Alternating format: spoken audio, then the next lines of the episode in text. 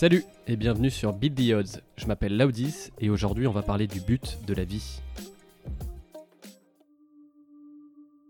On sent bien qu'il s'agit ici d'entreprendre la géographie d'un certain désert, disait Albert Camus, sur la quête de sens. Peu de sujets ont tant animé les philosophes que le sens de la vie.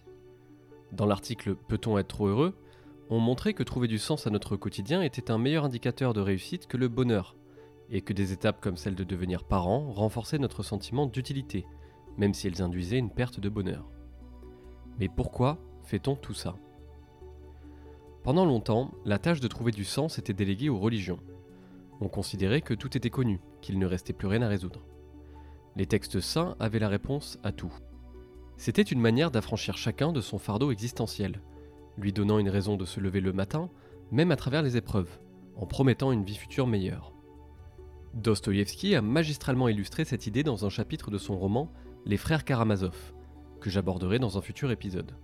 Dès lors que les conditions de vie des masses se sont améliorées, et accélérées par des inventions comme l'imprimerie, la méthode scientifique s'est propagée à grande vitesse à partir du XVIIIe siècle, marquant le début des Lumières. Introduisant la systématisation du doute et de la critique, les quatre siècles de progrès depuis ont malmené beaucoup de nos certitudes, et démontré que bien des explications sacrées ne résistait pas à l'épreuve de la science. La vision religieuse du sens, où l'homme n'existe que pour rencontrer ou adorer son Dieu, est ainsi devenue insuffisante à la soif de connaissances humaines. Dès lors, beaucoup se sont penchés sur la question du sens, s'appuyant parfois sur des penseurs qui précédaient l'émergence même du christianisme, comme Platon. Celui-ci considérait que l'objectif de la vie était d'obtenir la plus haute forme de connaissance, l'idée du bien.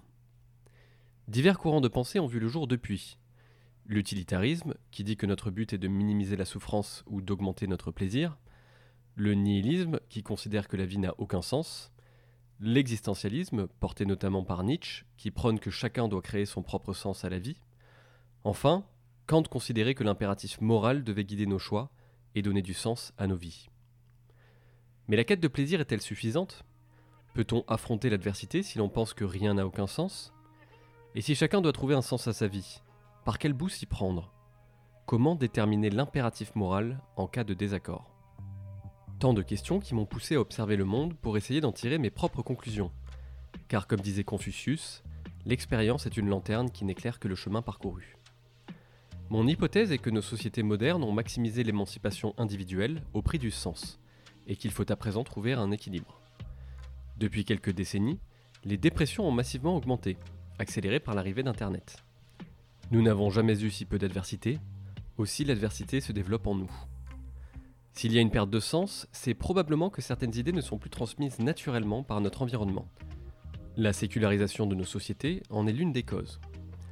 Adopter un courant de pensée philosophique, c'est déjà consacrer énormément d'efforts à la question. Mais à l'échelle d'une société, le sens ne peut pas être théorisé. Il doit être immanent, porté par la culture et les traditions. L'élément central dans les différents paradigmes est souvent la granularité du sens. Le meilleur moyen de cadrer le sujet est de se poser la question pour qui est-on prêt à mourir?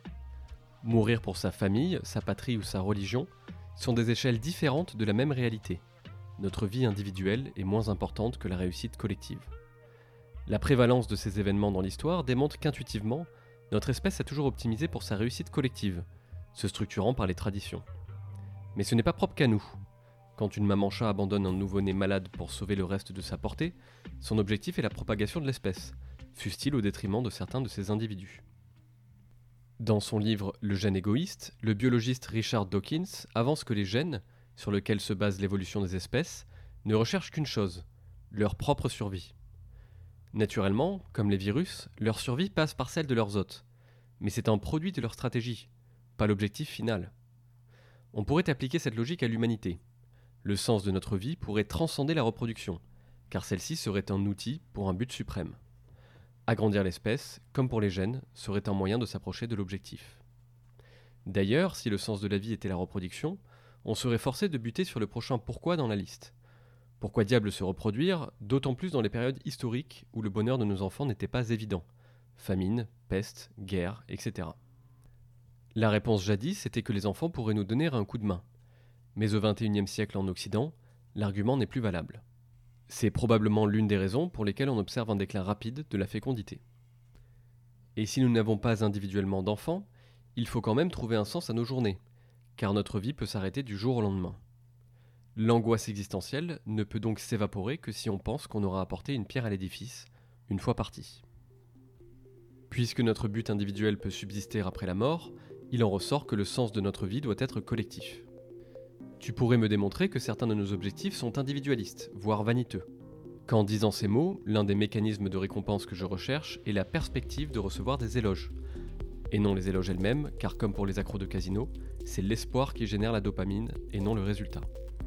Mais si, justement, la vanité n'était qu'un outil pour renforcer le collectif Autrement dit, si ce mécanisme biochimique avait pour but de me forcer à produire quelque chose qui semble être une récompense personnelle, mais qui produirait des bienfaits pour mon environnement, sous forme d'inspiration ou de connaissance par exemple. Le tout pour atteindre un objectif qui me dépasse. Sous une forme ou une autre, nos actions sont le plus souvent inconsciemment animées par le besoin de plaire ou d'appartenir à notre groupe social. Cela ne veut pas dire qu'il faut se dissoudre dans une communauté, bien au contraire. Exceller individuellement sera souvent profitable à la société, par des mécanismes innés, comme les liens sociaux, ou acquis, comme le marché. Comme dirait un ami, il faut être un bon ego avant d'être un alter ego. Être une personne fiable est souvent une condition pour optimiser son bonheur personnel. Les épicuriens le savent, la nature punit l'oisiveté. Notre alimentation et notre activité physique sont des variables déterminantes dans notre espérance de vie. Si notre but est collectif et qu'il dépasse la survie de notre espèce, alors c'est que nous en connaissons l'existence, mais que nous en ignorons la teneur. Autrement dit, le sens de la vie pourrait précisément être celui de continuer à pouvoir se poser des questions, jusqu'à déterminer si la vie a un sens. Dans l'ouvrage The Beginning of Infinity, le physicien David Deutsch propose que la raison pour laquelle nous n'arrivons pas à comprendre notre existence n'est probablement pas car le problème est trop complexe, mais parce qu'il serait trop simple. La question a été traitée par Asimov dans sa nouvelle La dernière question. Dedans, un groupe de scientifiques met au point une machine baptisée AC, pour lui poser la dernière question sans réponse. Comment empêcher les étoiles de mourir et la vie avec elles?